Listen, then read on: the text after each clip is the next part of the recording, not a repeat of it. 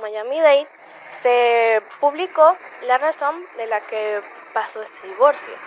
Y una de las cosas que más se destacó de este documento es que dice que Guillermo la apartó sistemáticamente de su trabajo en el ministerio, de su familia y amigos, de los fondos matrimoniales de las partes, dejándola con lo mínimo para sobrevivir. Él efectivamente ha puesto a sus hijos y al ministerio en su contra. En el documento, Ana afirma que esto ha estado pasando por dos años y esta es la razón del divorcio. ¿Puede un pastor divorciarse y seguir sirviendo en el ministerio? En el último episodio hablamos acerca de lo que la Biblia nos dice del perfil que se espera que tenga un hombre o una mujer de Dios. Hablamos acerca de que los líderes y pastores no se pueden dar el lujo de tener un mal testimonio, comportarse mal ante la gente, ni mucho menos que den lugar a que se hable mal de ellos, según lo que leímos en la porción que hemos tomado en 1 Timoteo 3. En este episodio hablaremos acerca de la segunda característica que debe poseer un líder o pastor al frente de una iglesia. 1 Timoteo 3 leo del 1 al 2 de la siguiente forma. Si alguien desea dirigir una iglesia, realmente desea un buen trabajo, pero debe ser alguien a quien no se le pueda acusar de nada malo. Debe tener una sola esposa, controlar todos sus deseos y pensar dos veces lo que va a hacer. Uno de los temas que posiblemente considero que menos se habla en estos tiempos es acerca de el matrimonio, la familia y especialmente del divorcio dentro de la iglesia. No sé, mi perspectiva es que posiblemente sea por el índice tan elevado de personas que han decidido desertar de las filas del matrimonio. Como usted sabrá y ha visto, las iglesias actualmente han bajado sus requisitos para poder ser miembros de sus iglesias, para ser tal vez así más sensibles o más accesibles a los no creyentes y así poder más fácilmente ser alcanzables para ellos. Pero, ¿qué dice realmente la Biblia acerca del divorcio? En esta ocasión, por cuestiones de tiempo, solo nos vamos a enfocar en tres aspectos. Número uno, ¿qué dice Dios acerca del divorcio? Número dos, ¿bajo qué circunstancias está permitido el divorcio? Y número tres, ¿puede un pastor divorciarse y seguir sirviendo en el ministerio al frente de una iglesia? Bueno, sin más que comencemos. La institución más importante para el corazón de Dios. Para comenzar, solo déjeme aclararle algo simple. No le voy a dar mi opinión acerca del divorcio. Por esta misma razón, no voy a emitir ningún juicio acerca del tema porque estamos estudiando la Biblia y vamos a ver lo que la Biblia dice y lo que Dios establece que nos enfoquemos cuando se refiere al tema del divorcio. Para lo cual, comencemos desde el principio y no me malentienda, me refiero literalmente a que comencemos por lo que Dios hizo desde el principio en Génesis. Me refiero a mucho antes que la sociedad fuera establecida, Dios creó la institución más importante del mundo entero. No, no es la iglesia. La primera institución y la más importante para el corazón de Dios es la familia. Así es, la familia fue, es y seguirá siendo no solamente el núcleo más importante de la sociedad, sino que sobre todo la institución más sagrada e importante para el corazón de Dios. Cuando Dios creó a Adán y a Eva, establece así la primera familia, de la cual vendrían todas las familias del mundo. Si la institución más importante de la sociedad y la Biblia es la familia, si la familia está en el corazón de Dios, será por esa razón que el enemigo ha atacado, sigue atacando y seguirá tratando de desintegrar la institución más importante para Dios. La respuesta es sí, categórica y simplemente Sí. Por esta razón debemos comenzar por el principio, la familia.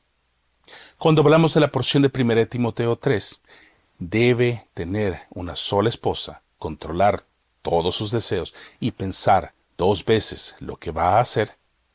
El divorcio es uno de los problemas más grandes que debemos enfrentar en la sociedad posmoderna. No estamos hablando de la infidelidad de los hombres solamente, sino que estamos hablando también de las mujeres infieles a sus esposos. Hablemos del hecho de que tanto el hombre y la mujer pensante en este tiempo creen que han evolucionado tanto en su manera de pensar que ahora saben más que Dios. Para esto, el rey Salomón nos ha dejado un remedio.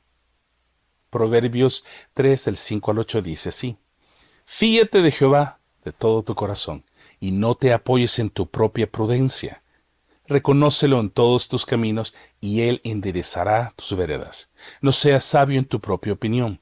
Teme a Jehová y apártate del mal, porque será medicina a tu cuerpo y refrigerio para tus huesos. Cuando confiamos en Dios en primera instancia y dejamos de pensar en lo que yo creo que es lo mejor para mí, aprendemos a ver lo que Dios quiere y ha apartado para nosotros. El éxito en el matrimonio no radica en el hecho de que no vayamos a tener problemas, sino que confiemos en Dios a pesar de los problemas que tengamos dentro del matrimonio, porque sus planes son mejores que los nuestros. Es ahí en donde debemos detenernos y estar convencidos de que los planes de Dios son para nuestro bien y no para nuestro mal, como lo dice Jeremías 29:11. Con este principio establecido de la familia es la institución más importante para el corazón de Dios y que los planes de Dios son mejores que los nuestros, veamos ahora y vámonos directamente a lo que dice la Biblia acerca de la desintegración de la familia por culpa del divorcio. ¿Qué piensa Dios del divorcio? Dios habla por medio del profeta Malaquías en el capítulo 2, versículo 16. Yo aborrezco el divorcio, dice el Señor, Dios de Israel, y al que cubre de violencia sus vestiduras, dice el Señor Todopoderoso. Así que cuídense en su espíritu y no sean traicioneros. La traducción lenguaje actual lo amplía de la siguiente forma. Nuestro Dios nos creó para que fuéramos un solo cuerpo y un solo espíritu. Nos creó así para que fuéramos un pueblo consagrado a Él. Nuestro Dios odia a quienes son violentos y abandonan a su esposa. Por lo tanto, tengan cuidado y no les sean infieles a su esposa. Más claro, no puede estar. El profeta es enfático, directo y sobre todo puntual y al grano. Dios aborrece el divorcio. Pero entonces, si Dios aborrece el divorcio, ¿por qué se lo permitió a su pueblo?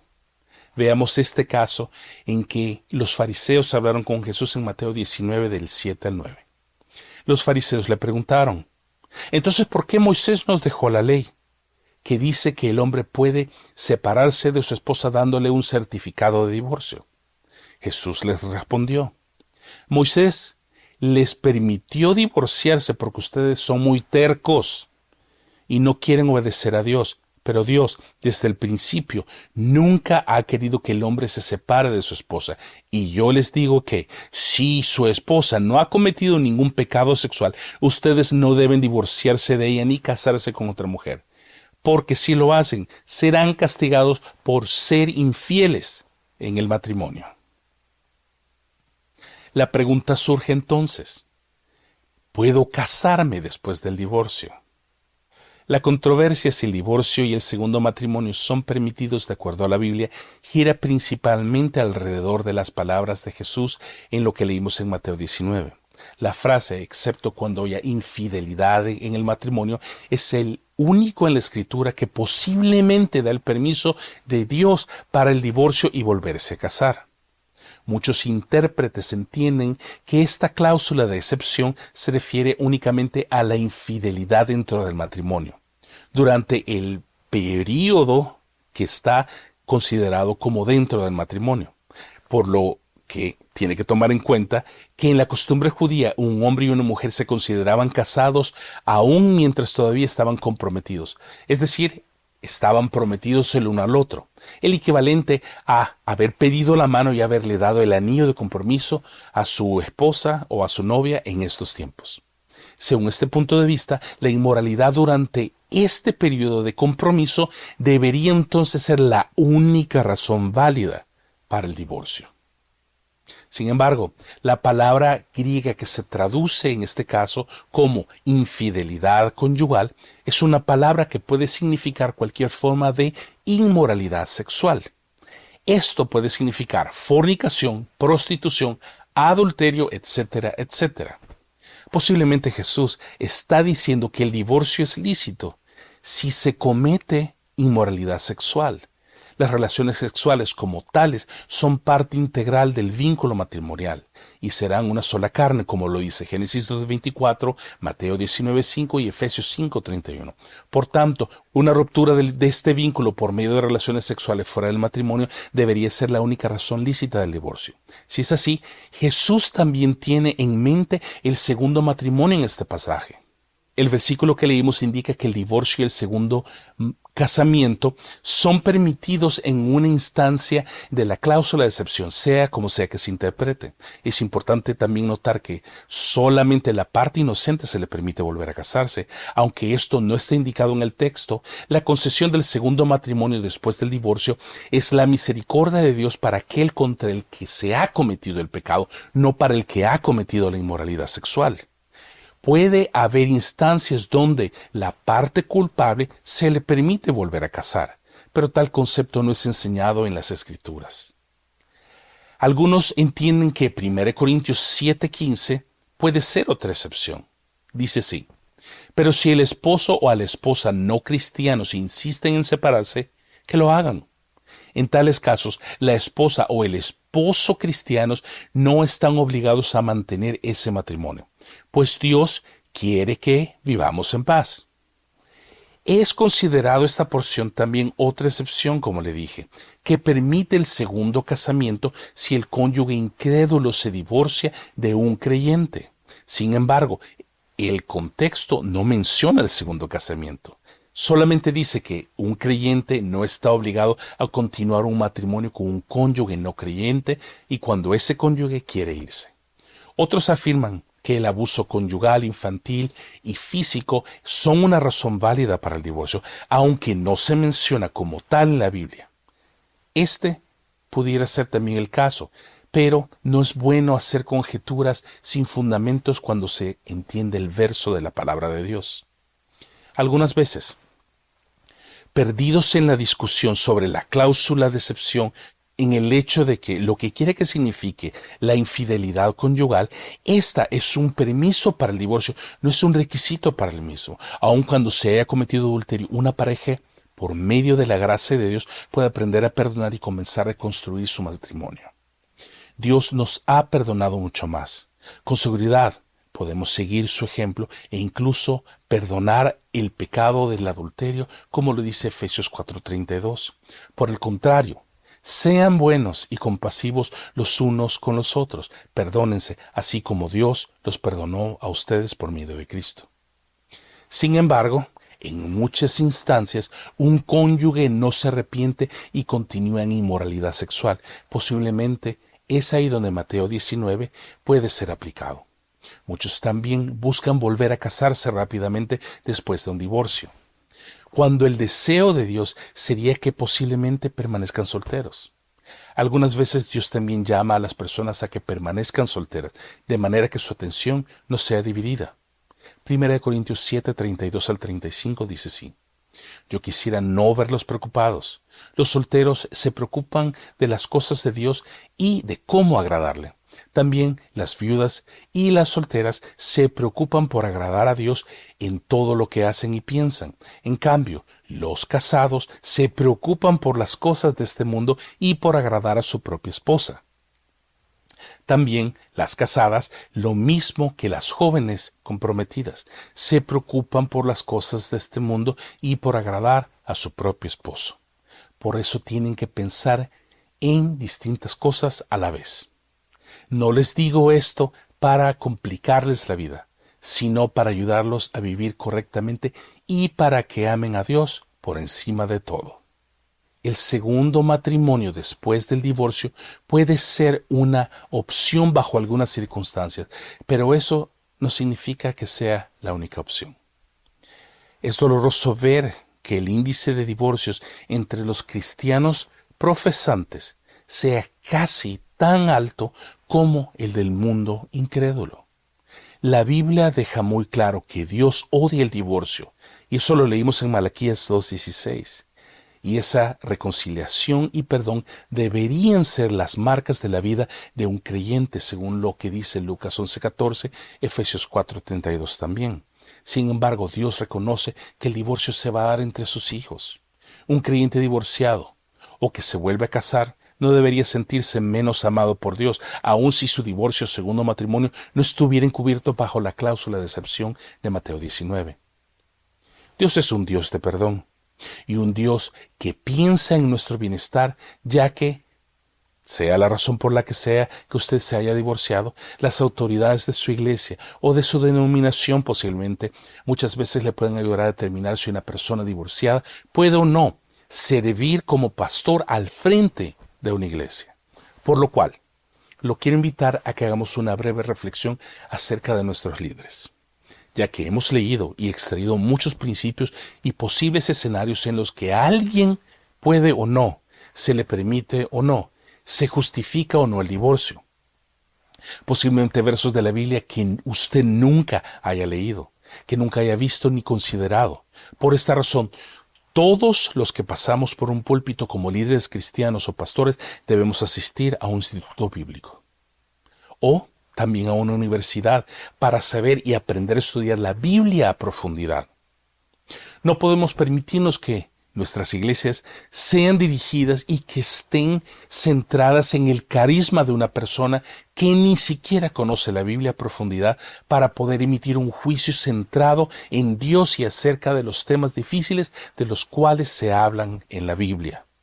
Nuestras iglesias deben de estar fundadas en los principios de la palabra de Dios y no en la palabra de un hombre. No acepte el mensaje de Dios de alguien que es nuevo en la fe ni tampoco por alguien que no tiene ningún conocimiento aprobado de estudios serios de la palabra de Dios. Cada libro que está dentro de la Biblia no es un libro ni es un versículo independiente y aislado, sino que por el contrario, los versículos, los capítulos y los libros de la compilación de la Biblia son tomados como un todo, apegado al relato de lo que Dios ha querido que sepamos acerca de él, desde Génesis hasta Apocalipsis. Por lo cual, quiero que recuerdes tus principios cuando esté aprendiendo acerca de la palabra de Dios. Estos son los principios. En cuanto a conocer a Dios y su palabra, no hay atajos ni hay ninguna otra manera más de conocerle que leyendo la Biblia. También no hay otra manera de conocer la verdad de Dios sino que por medio de conocer su palabra y escudriñarla. Déjeme decirle que uno de los versículos que más me confronta es Juan 14 del 23 al 24. Dice así, respondió Jesús y le dijo, el que me ama, mi palabra guardará, y mi Padre le amará, y vendremos a él, y haremos morada con él. El que no me ama no guarda mis palabras, y las palabras que habéis oído no es mía, sino del Padre que me envió como hijos de Dios redimidos y salvos por amor y por la gracia de Dios al haber mandado a Jesucristo por nosotros, debemos leer, estudiar y guardar sus mandamientos. Recuerde que una relación con otra persona no se desarrolla de la noche a la mañana, sino que por medio de invertir tiempo con esa persona para poder así conocerla. Cuando se trata de Dios no hay ninguna diferencia. Si le amamos debemos guardar su palabra pero ¿cómo vamos a guardar su palabra si no la leemos?